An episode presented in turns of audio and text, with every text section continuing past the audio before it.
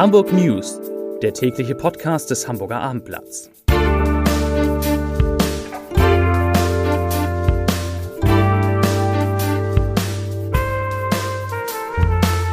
Herzlich willkommen. Mein Name ist Lars Heider und heute geht es um die Forderung der CDU in Hamburg, die Impfpriorisierung für AstraZeneca aufzuheben. Und weitere Themen Immer mehr Eltern schicken ihre Kinder wieder in die Kitas, trotz Corona. In Hamburg ist es viel zu trocken und der HSV muss heute Abend gewinnen. Dazu gleich mehr. Zunächst aber wie immer die Top 3, die drei meistgelesenen Themen und Texte auf abendblatt.de. Auf Platz 3 Polizei setzt Schlagstock auf Schulhof ein, Strafanzeige. Auf Platz 2 Bürgermeister Schenschers niedlicher Gute Nacht Tweet und auf Platz 1 Hurricane Festival kündigt unvergessliches Wiedersehen an. Das waren die Top 3 auf abendblatt.de.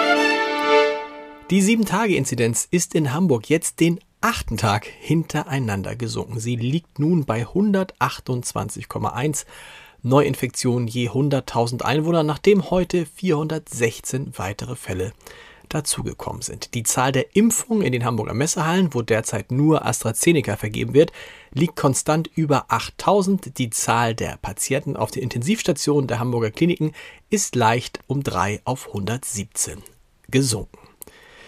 Der scheinbar ewige Lockdown zerrt offensichtlich an den Nerven der Eltern. Immer mehr Väter und Mütter bringen ihre Kinder wieder in die Hamburger Kitas obwohl die Einrichtungen ja grundsätzlich geschlossen sein sollen und nur eine erweiterte Notbetreuung anbieten.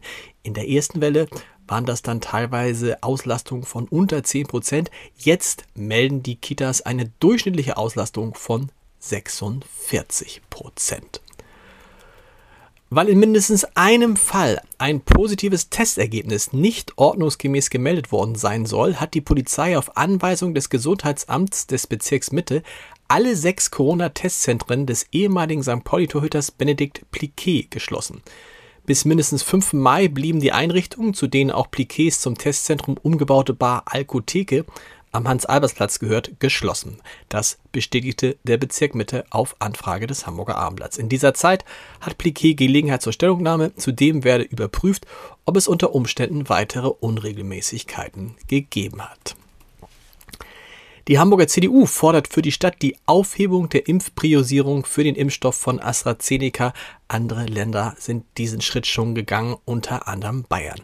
Impfen sei der Schlüssel zur Rückkehr zur Normalität und alles, was das Impfen beschleunige, sollte auch getan werden. Das sagte der CDU-Bürgerschaftsfraktionschef Dennis Thiering. Und weiter, ich zitiere, nachdem am Mittwoch bereits erste Bundesländer entschieden haben, sollte auch Hamburg diesen Schritt gehen. Zitat Ende. Die Gesundheitsbehörde sieht dagegen keinen Grund, die Priorisierung aufzuheben, die die Impfreihenfolge nach der Schutzbedürftigkeit festlegt. Dazu sei die Verfügbarkeit des Impfstoffes noch zu gering. Allerdings in den vergangenen Tagen, Mittwoch, Donnerstag und Morgen, werden jeweils 8000 Hamburger mit AstraZeneca äh, in den Messehallen geimpft. Das sind Hamburger, die laut Impfreihenfolge noch nicht dran wären, nämlich Hamburger über 60. Weg von Corona hin zum Wetter. Das ist in diesem Frühling bisher in Hamburg sehr durchwachsen. Ein Bilderbuchfrühling mit viel Sonne und Temperaturen jenseits der 15 Grad, den gab es nur an vereinzelten Tagen. Doch schon jetzt steht fest, dass der April viel zu trocken war.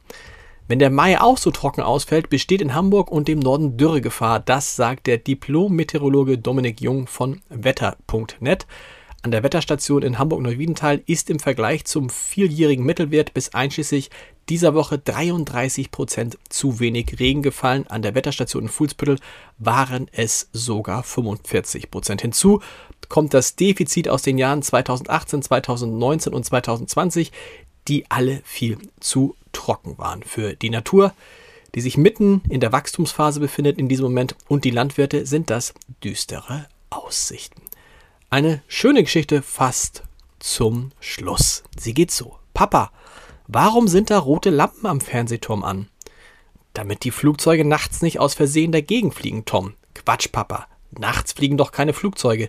Die macht der Bürgermeister sicher an, damit die Leute wissen, dass er jetzt schlafen geht.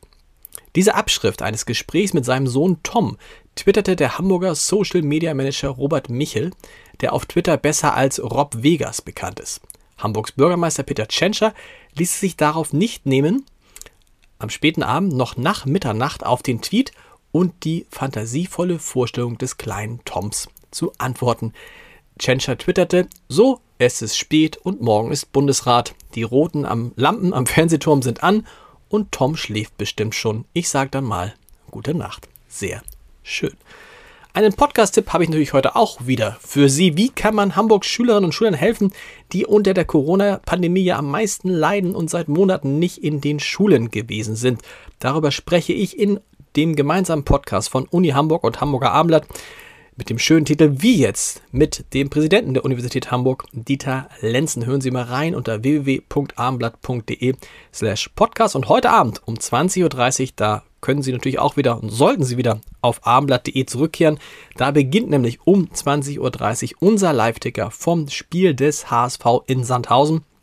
Und sagen wir, wie es ist, der HSV muss dieses Spiel gewinnen, muss diese drei Punkte holen, damit er weiter die Chance hat, vielleicht irgendwie doch noch in die erste Fußball-Bundesliga aufzusteigen.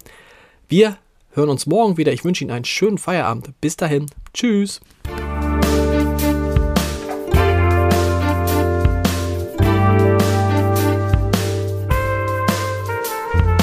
Weitere Podcasts vom Hamburger Abendblatt finden Sie auf abendblatt.de slash podcast.